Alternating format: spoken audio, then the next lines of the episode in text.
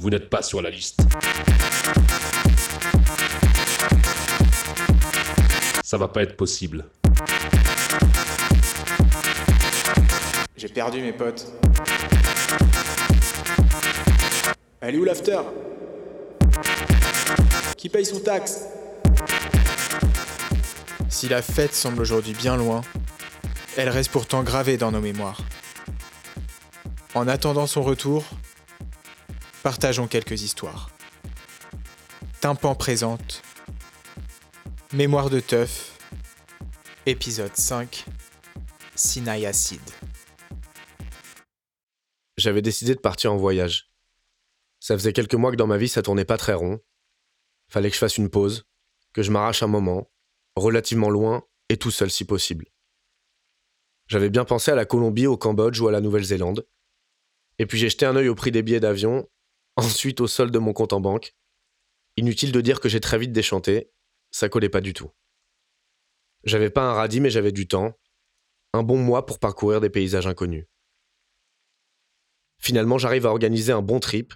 Israël, Jordanie, puis Palestine. Jérusalem, une ferme en Galilée, puis Petra, le désert, et enfin Ramallah. Un putain de voyage culturel, politique, apaisant et solitaire. Me voilà parti pour Tel Aviv. Au fil des rencontres, un nom revient souvent, le Sinaï, et plus précisément un endroit, Ras al Satan. Suffit de faire un petit détour par l'Égypte. Il paraît que là-bas l'eau est turquoise, que l'herbe est bonne et que le temps s'arrête. C'est pas loin, et ça vaut franchement le coup. Qu'à cela ne tienne, deux semaines plus tard, j'embarque de nuit sur un genre de ferry en Jordanie, et j'arrive en Égypte. Pour ceux que ça fait marrer, je traverse exactement une des oreilles de lapin tout au nord de la mer Rouge, la plus à l'est. Un coup de taxi, un ou deux barrages militaires avant d'arriver dans un camp tenu par des bédouins. Un genre de village de huttes sur la plage avec des tapis et des coussins. Il est 3 heures du mat. J'accepte avec plaisir le joint qu'on me tend et je file me coucher. Le lendemain matin, j'ouvre les yeux, dans ma piole au bord de l'eau. Le camp a l'air plutôt vide et je commence à me dire que mes quelques jours ici seront très très tranquilles. Les heures passent, l'endroit commence à prendre vie. Je comprends vite l'ambiance fidèle à ce qu'on m'avait décrit. Des sarouels, un peu de zik, de l'herbe en abondance, et même une combine pour acheter à picoler. Tout ça affalé dans des coussins au bord de la mer Rouge, avec à l'horizon les montagnes d'Arabie Saoudite. On est fin janvier, soleil plein, 25 degrés, c'est pas mal. Vraiment pas mal du tout. Un mec m'interpelle, il m'invite à partager son petit-déj, puis une multitude de joints. Il me demande d'où je viens, il paraît qu'il n'y a jamais de français dans les parages, et il finit par me demander si je suis venu pour le festival.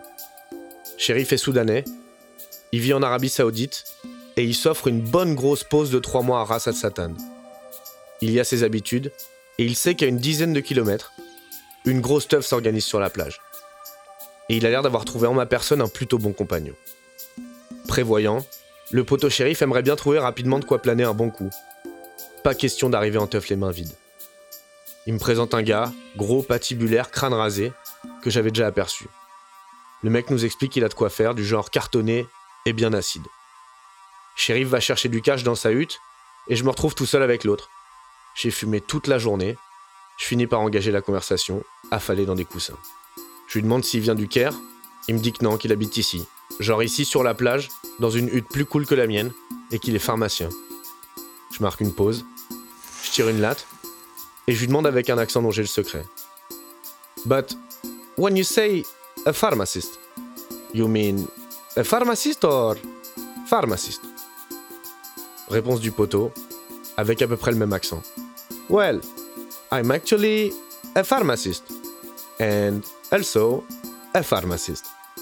On tape une énorme barre, l'ambiance est détendue. En plus, il nous propose de nous emmener en caisse à la teuf, bonnard comme tout.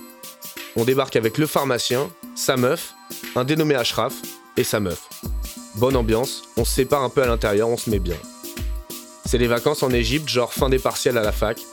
Beaucoup de jeunes épicuriens m'entourent. Ils sont venus planer sur de la grosse techno, bien acide, le thème est respecté. Ils ont joué le jeu à fond. Déguisement fluorescent, baskets qui font de la lumière, la totale. On passe une bête de soirée, shérif est déchaîné. Et puis les gendarmes viennent mettre fin à cette petite sauterie. Moustachu, lunettes noires, la gueule d'Omar Suleiman sans le chèche, avec un insigne et un gun. Je suis tellement défoncé que je reste persuadé pendant 20 minutes que c'est un genre de happening et que la zig va finir par redémarrer. La musique redémarre pas.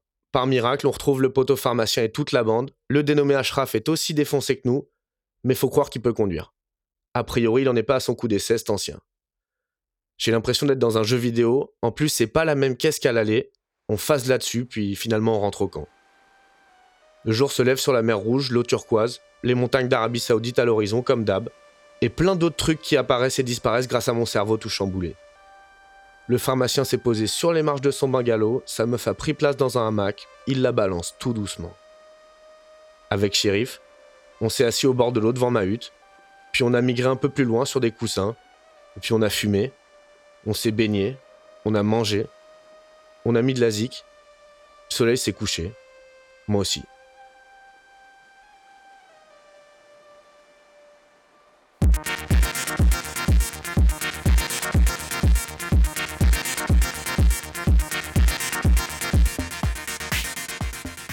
Et vous, si vous aviez un souvenir de teuf à raconter, ce serait lequel?